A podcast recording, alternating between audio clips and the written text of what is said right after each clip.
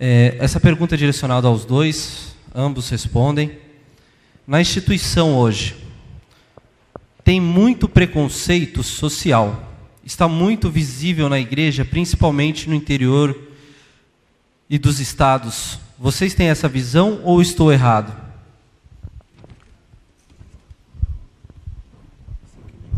Bom, é, tem. Teologia se tornou uma teologia que privilegia a riqueza, a pregação se tornou uma pregação que privilegia os ricos, e riqueza passou a ser sinônimo de bênção. Claro que vai ter preconceito social, e, e vai ter do pior tipo, porque não só o sujeito é um camarada pobre, como é maldito. Tá certo? Porque não, Deus não deu riqueza para ele, ele é um maldito. Esse tipo de teologia é um negócio do inferno. Isso é do inferno. Isso não existe. A riqueza da igreja é a riqueza da humanidade e para a humanidade. Os cristãos produzem vida para todos e não só para si. Então, agora, se você muda a teologia, claro que muda o relacionamento. Preconceito é relacionamento. Todo dia a gente julga. No passado, a gente dizia que os negros eram inferiores. Antes dos negros chegarem aqui, os índios eram inferiores. Agora os pobres são inferiores. Os negros e os índios continuam também. Ou seja, a fé, a, a, essa espiritualidade não curou o trauma da nação. Não fez a nação dizer somos todos índios, somos todos negros, somos todos pobres. Somos todos por todos. Não há divisão entre nós, não há separação entre nós. Nós nos amamos e nós estamos construindo uma nova nação. Pelo contrário, aí vem a teologia em nome de Deus e diz que é assim mesmo. Essa teologia tem de ser denunciada. Ela é pagã, ela é diabólica, porque ela privilegia seres humanos em detrimento de outros. Então, tem sim, tem e vai ter. Se continuar tendo esse tipo de pregação, vai ter sempre. Se continuar tendo esse tipo de pregação que demoniza culturas, vai ter sempre. Então, a questão é a teologia que nós estamos deixando triunfar.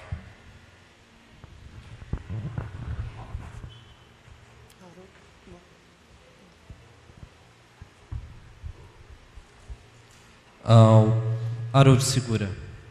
O senhor pegou o exemplo dos anabatistas radicais.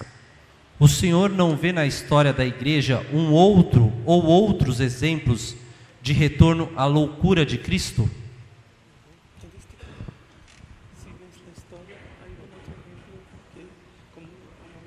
Sí, sí, perfecto.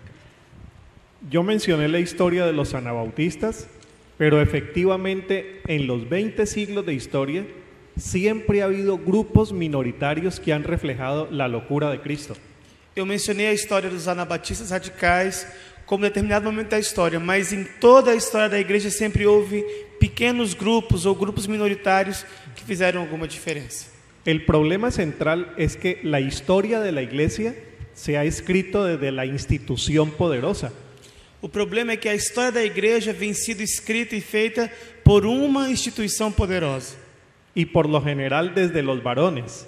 e, de maneira geral, dos maiores. Pero yo estoy muy contento que ahora hay una generación de historiadores tratando de mostrarnos la historia que no conocíamos. Agora, eu estou feliz porque tem uma parte, uma grande parte de historiadores que estão mostrando uma parte da história que nós não conhecíamos. Uno de esos historiadores es un anabautista que se llama Juan Driver. Um desses historiadores é um anabatista, como se chama? Juan Driver. Juan Reimer. Pode aumentar aqui um pouquinho o- retorno, não estou É, escutando nada. João Drive. John Driver. Él ha escrito un libro no sé si está en portugués, sí, está en portugués, en español se llama La historia, la iglesia desde la periferia de la historia. Ele escreveu um livro que em espanhol o nome é A História da Igreja desde a sua periferia. Allí muestra cómo desde los primeros siglos hasta el siglo XX encontramos grupos que han tenido la osadía de seguir a Cristo de manera radical. E que mostra a igreja desde seus princípios com uma ousadia de seguir a Cristo. Por cierto, muchos de esos grupos forman parte de la lista de herejes. E, por, e, e se- seguramente muitos desses grupos fazem parte dessa lista de reis.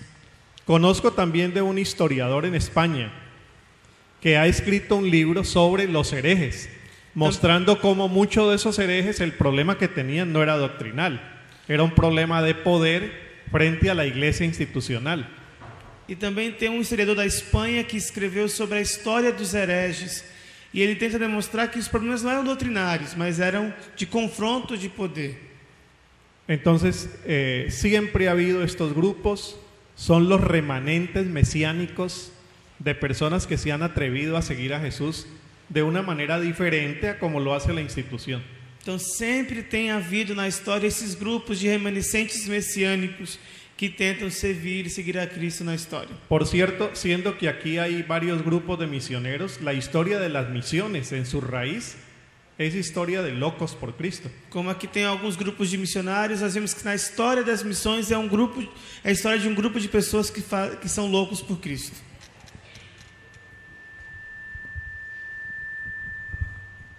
Ah, pergunta direcionada ao pastor Ariovaldo Ramos. O irmão citou no início de sua fala que a igreja latino-americana de hoje precisa rever com urgência a questão da espiritualidade. Que passos você sugeriria aos pastores hoje para que ocorra esta mudança radical, principalmente na questão ética? Bom, é, o primeiro passo é volta para a Bíblia e veja os padrões éticos da Bíblia. Os padrões éticos da Bíblia são os padrões éticos da Bíblia são altíssimos. Altíssimos. Então, tem de rever isso. Ah, segundo, lembrar que o papel cristão é o papel do exemplo e não do benefício. Esse é o ponto. Eu me lembro de uma senhora que disse para uma outra senhora a quem ela deu carona. Ela perguntou para a senhora a quem ela deu carona por que, que, ela tava, que essa senhora estava precisando de carona. E a senhora disse: Ah, porque roubaram meu carro. Aí a irmã que deu carona disse: Você já falou para o diabo devolver um carro sete vezes melhor? A irmã falou: Não, claro que não, não, não falo com o diabo. Eu falo com Jesus. Imagina. Aí ele falou: Então, por isso que você não vai ter o carro de volta, você tem de dar uma ordem para o diabo. Porque você está na posição de cabeça e não de cauda. E aí diz, por exemplo, esse carro era um carro importado japonês numa época em que os importados ainda estavam longe de chegar no Brasil como chegaram com toda essa profusão.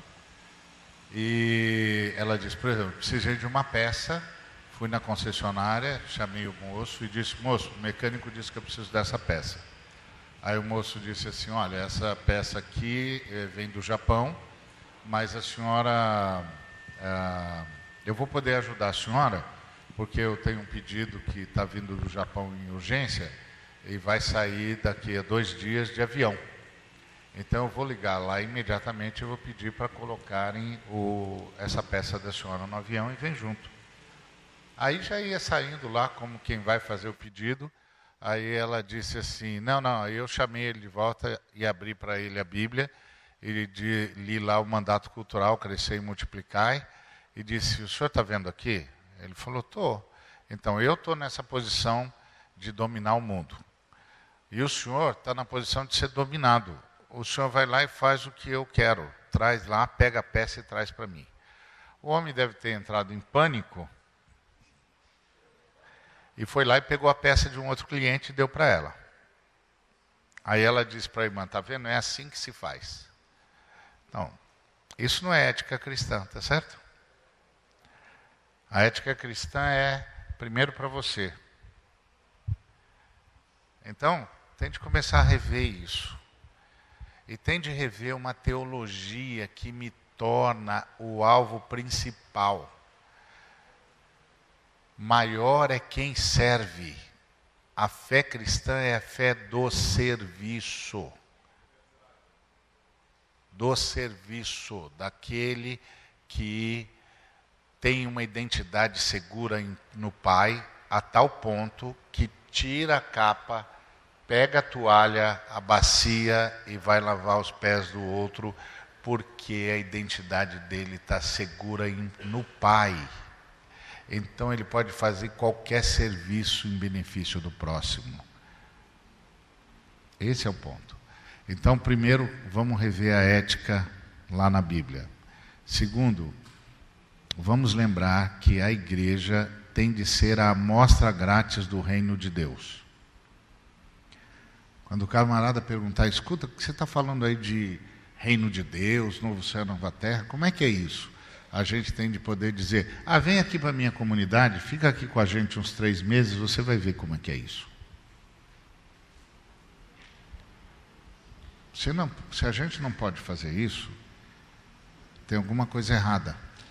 Tem de rever isso urgentemente.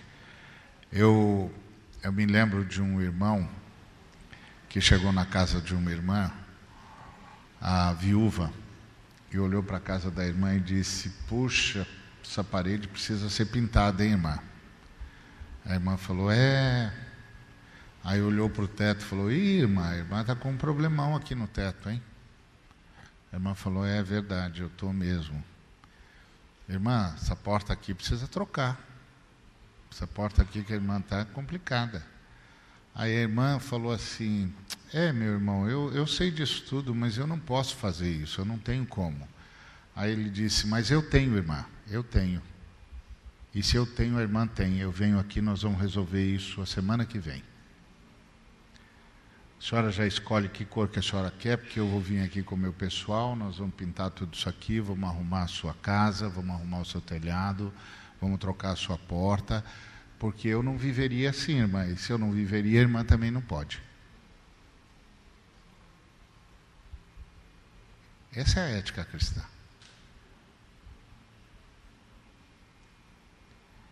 Então, os colegas precisam rever isso urgentemente. Agora, é difícil porque a igreja brasileira está crescendo e tem um bocado de ricos se convertendo.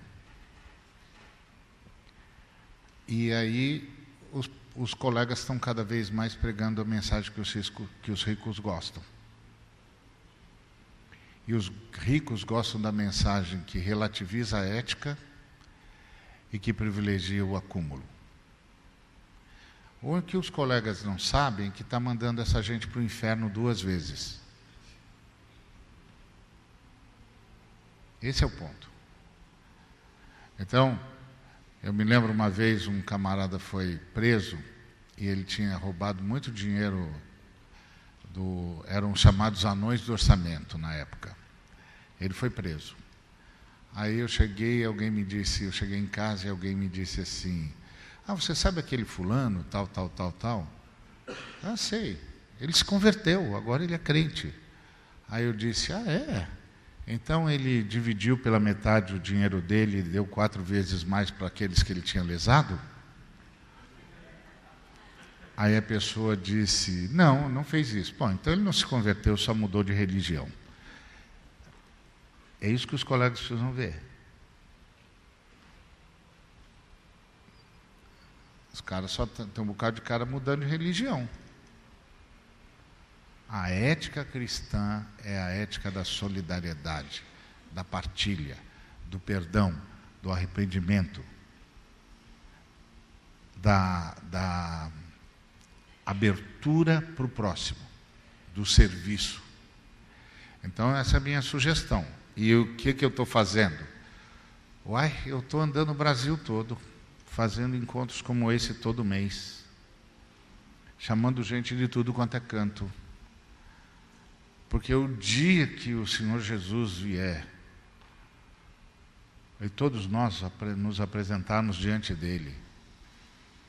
Eu não quero, sob hipótese alguma, que ele vire para mim e diga: Ari, você sabia e você não avisou. Não, eu estou avisando. Faz 20 anos. Agora então eu estou botando todo mundo em polvorosa, porque eu estou buscando um amigo de tudo quanto é canto e dizendo: vem para cá, avisa o povo, diz para eles, eles têm de saber. Eu boto tudo na internet, tudo é de graça, o cara não paga nada, não cobra nada. Quando cobra é só porque tem de pagar o, o, o local para dormir. E o nosso sonho é chegar a fazer tudo isso de forma absolutamente gratuita. Para que ninguém possa dizer que a igreja brasileira não teve a chance de ouvir. Então, é um negócio complicado isso mesmo. E se triunfar, eu, me, eu, eu, eu vou é, dar esse, contar essa historinha e esse fato e encerro.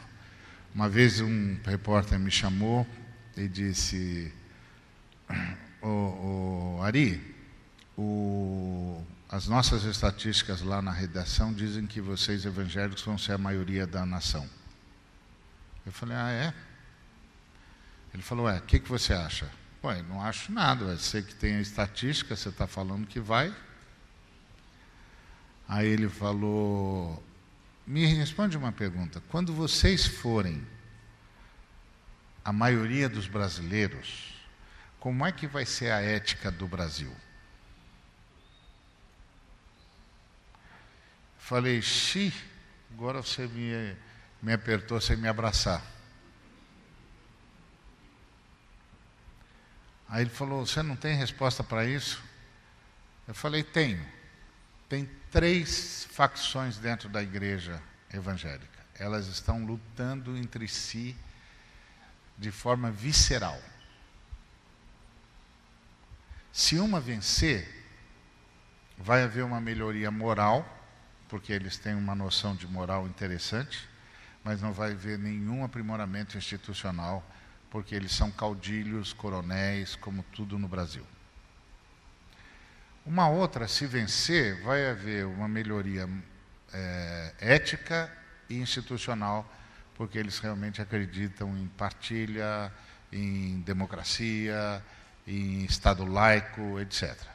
E se um terceiro grupo vencer, nós vamos sacralizar o jeitinho brasileiro. Então, meu amigo, é isso que está acontecendo. Eu não sei quem vai vencer ainda. Eu estou fazendo a minha parte para que vençam os que podem aprimorar essa nação de forma ética e institucional. É, irmãos, já está dando horário? Vai fazer a última pergunta aqui é pro Aro Segura. Eu fui usar o celular para fazer as perguntas aqui tocou o celular. Pode só desligar. A igreja tem que lutar pela liberdade religiosa? A igreja tem de lutar pela liberdade religiosa?